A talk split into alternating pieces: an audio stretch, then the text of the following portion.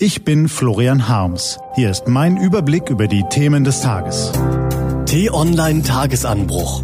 Was heute wichtig ist, Donnerstag, 10. September 2020. Die Zeit ist gekommen. Statt den Niedergang zu verwalten, sollten wir jetzt die Weichen für die Zukunft stellen.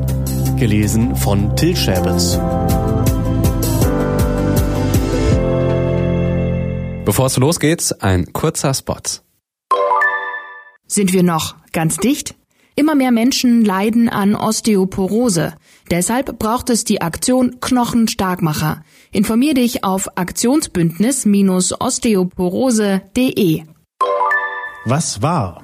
Politik soll gestalten. Sie soll uns den Weg in die Welt von morgen ebnen. Doch auf unserem Kontinent ist davon wenig zu sehen. Europäische Politiker sind seit Jahren im Krisenmodus gefangen. Sie reagieren statt zu agieren. Sie versuchen Probleme zu lösen statt Probleme zu verhindern. Finanzkrise, Flüchtlingskrise, Corona-Krise, nebenher auch noch die Krisen im Nahen Osten, in Libyen, im Umgang mit Putin, Erdogan und Trump und dann sind da ja auch noch die hausgemachten Krisen, zum Beispiel die Brexit-Briten oder eine bröckelnde Demokratie in Polen. Immer dann, wenn die Staatenlenker in Berlin, Paris, Brüssel und den anderen Hauptstädten einen Brandherd gelöscht haben, flackert auch schon der nächste auf. Sie machen keine schlechte Figur dabei, aber sie schaffen auch nur wenig Bleibendes.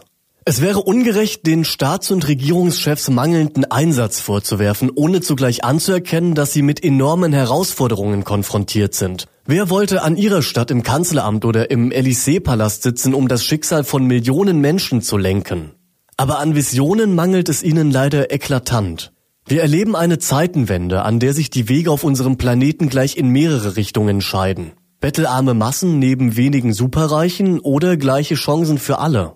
Zerstörung der Natur oder Verzicht auf den Wachstumswahn, blinder Egoismus oder Solidarität mit Notleidenden, Ignoranz oder Empathie. Es ist leicht, die himmelschreienden Gegensätze auf unserer Erde zu erkennen, aber es ist schwer, sie aufzulösen.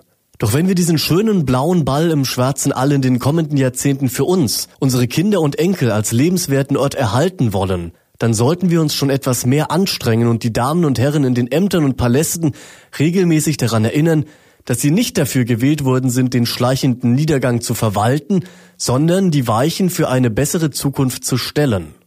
Nehmen Sie diesen Gedanken wirklich ernst, dann würden sich die europäischen Staatenlenker eine Auszeit aus dem permanenten Krisenbekämpfungsmodus nehmen und gemeinsame Werte definieren, die alle politischen Entscheidungen binden. Wofür soll Europa im 21. Jahrhundert stehen?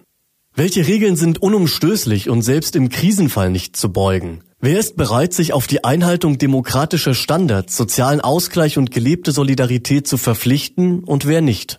Genau da verläuft die Trennungslinie. Zieht man sie konsequent, dann ist es keine Frage mehr, wie Europa sich in kniffligen Fragen verhalten soll. Dann hätte das Lager Moria auf Lesbos nicht in Flammen aufgehen können, weil die bedürftigen Flüchtlinge längst auf die EU-Staaten verteilt und die anderen in ihre Heimatländer zurückgeschickt worden wären. Dann dürfte kein einziger Kremlbeamter mehr in die EU einreisen, solange in Russland Oppositionelle vergiftet oder erschossen werden. Dann würden die EU-Länder alle Anstrengungen unternehmen, um das weitere Aufheizen unseres Planeten zu verhindern. Und dann würden wir nicht auch noch die 25. Brexit-Zumutung der Briten erdulden, sondern sie einfach ziehen lassen. Dann wäre Europa vielleicht etwas weniger global vernetzt und vielleicht müsste es im internationalen Kräftemessen auch manchen Rückschlag einstecken. Aber langfristig wäre es geeinter, stärker und glaubwürdiger, sowohl in der Welt als auch für seine 450 Millionen EU-Bürger. Die Zeit für einen verbindlichen europäischen Wertekanon muss dringend kommen. Was steht an? Die T-Online-Redaktion blickt für Sie heute unter anderem auf diese Themen. Erschrecken Sie bitte nicht, wenn heute um 11 Uhr bundesweit Sirenen heulen, Radios piepen oder Handys vibrieren. Der dann stattfindende Probealarm soll uns alle für Notfälle wappnen. Warum das wichtig ist, erfahren Sie auf t-online.de. In Berlin tagt der Untersuchungsausschuss zum Pkw-Mautskandal. Die Abgeordneten befragen Vertreter des Lkw-Mautbetreibers Toll Collect und Beamte aus dem Verkehrsministerium. Finanzminister Olaf Scholz erklärt die Zahlen der außerordentlichen Steuerschätzung. So erfahren wir, wie viel Geld dem Staat trotz Corona-Krise bleibt. Diese und andere Nachrichten, Analysen, Interviews und Kolumnen gibt's den ganzen Tag auf t-online.de.